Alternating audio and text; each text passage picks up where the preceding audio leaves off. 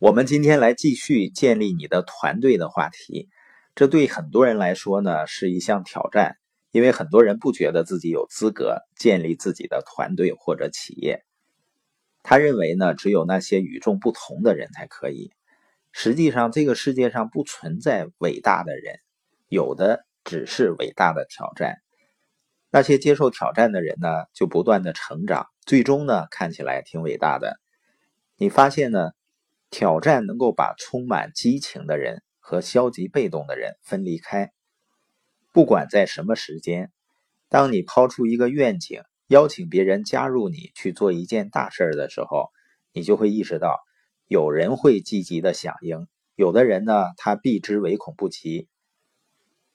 很多人逃避呢，并不意味着你做的事情是错了，多数的原因是因为人们恐惧。哥伦布在准备第一次向西航行的时候啊，他在寻找水手，他贴了这样的一个招聘启事：诚招大胆、勇敢的冒险灵魂，与我一同踏上一次令人振奋的旅程。最终的目的地家，前几站停靠哪里不确定，但可能既不在地图上，也不在航线图上。航线时长未知，危害和危险。很多，你的成本、时间、金钱，有可能还有你的生命。回报只有上帝知道，但只有上帝决定。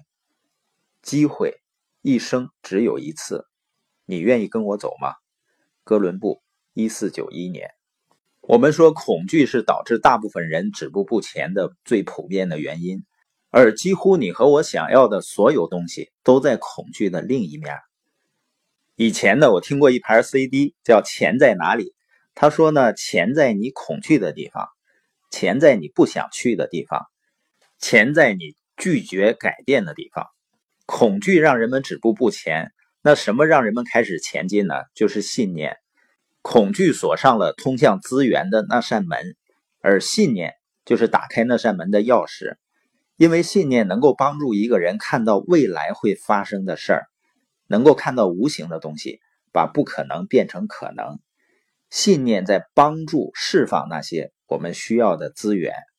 也就是说，信念不仅能够鼓励我们开始向前走，并且鼓励我们相信，随着旅程的继续，资源呢就会向你靠拢。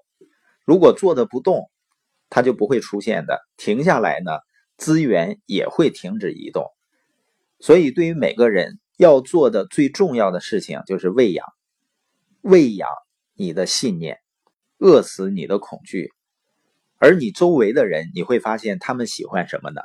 他们喜欢喂养你的恐惧，消灭你的信念。所以，我们给信念的能量必须多于给恐惧的。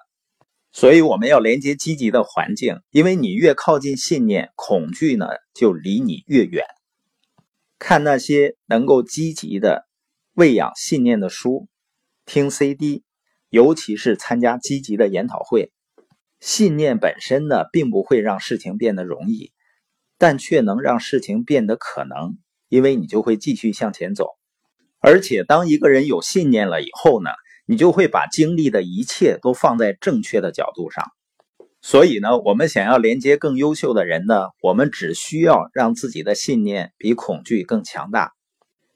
那就需要我们不断的喂养信念，饿死恐惧。